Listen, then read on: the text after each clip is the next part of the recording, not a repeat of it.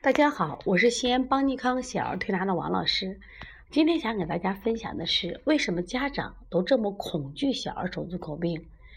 大家都知道，小儿手足口病是一个传染性的疾病。现在我们国家呢，也把它列入了丙类的传染性病中间。那手足口病在西医里面，它就讲是由多种肠道病毒引起的常见传染病，主要是以婴幼儿发病为主，一般就是三四岁的孩子可能下的会更多。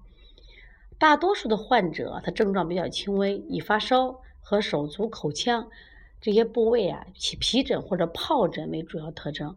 但是少数患者呢，也可并发无菌性的脑膜炎，包括脑炎、呼吸道感染，还有心肌炎。特别是个别重症的患儿，病情的进展快，易发生死亡。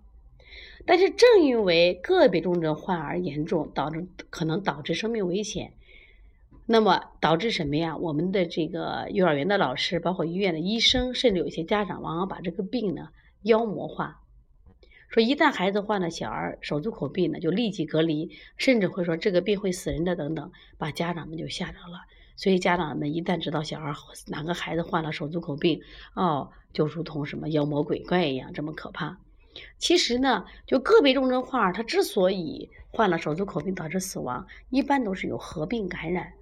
其实合并感染呢，我们通过学习最基本的看化验单就能看出来嘛。因为化验单里面，如果是单一的手足口病，它基本就是病毒感染；但如果是它有合并感染，它的中性粒细胞，包括它单核细胞值、血小板值相对都会比较高。但是高呢，它也有一个界限，看它高多少，这是非常重要的啊。所以说，今天想分享的话。想告诉大家，小儿手足口病其实并没有那么厉害。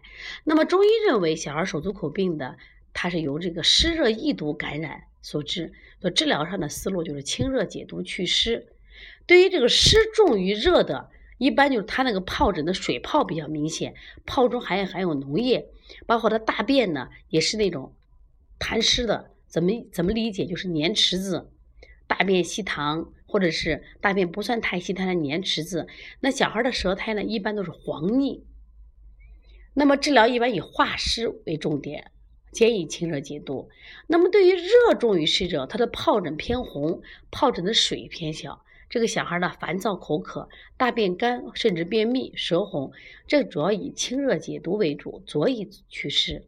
那么像我们一般配合这个食疗方案，像我们的茯苓。白术、薏米、红豆，其实对于手足口病的食疗配合效果就非常好了啊。那么一般情况下，手足口病发于夏季，那么暑气通于心，此时小伙的小孩子的心火亢盛，那么临床症状呢，除了看到手足肌肤、口咽部出现大量疱疹以外呢，它同时呢还伴有夜寐不宁、小便赤黄、舌尖红这样症状。那么我们再加上清泻心火。清脾利湿为它的主要原则，就清泻心火、清脾利湿为主要治疗原则。那么我们也发现啊，就手足口病的孩子啊，在他得病的前夕，一般都是食用了大量的肥甘厚腻的食物。这也就是说，手足口病为什么它会集中爆发，特别是在我们城里的孩子们，为什么这么多了？跟饮食有很大关系，因为。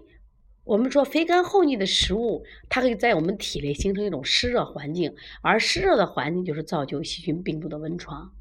所以想如何预防小儿手足口病，或者说孩子一旦得了小儿手足口病，除了我们用推拿的方法以外，我们建议饮食一定要清淡。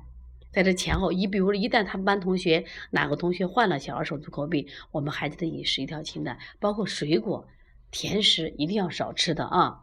另外呢，要学会看化验单，学会化验单，看看孩子的这些指标，到底这个感染的程度重不重？如果不重的话，真的没必要那么担心，它也是一个自愈病，在家里呢休息五到七天，配合推拿就可以了。这一点也是非常重要的啊，所以我学建议呢，我们的家长们一学习一点医学常识，会对你在判断一些疾病的时候呢，可以帮助。让我们的孩子受受享受伤害，但是呢，还有一点就是，当孩子患了小儿手足口病，也许他症状并不重，就他起的疹子呀、发烧并不重，可是精神相当不好。这一点我希望大家引起重视。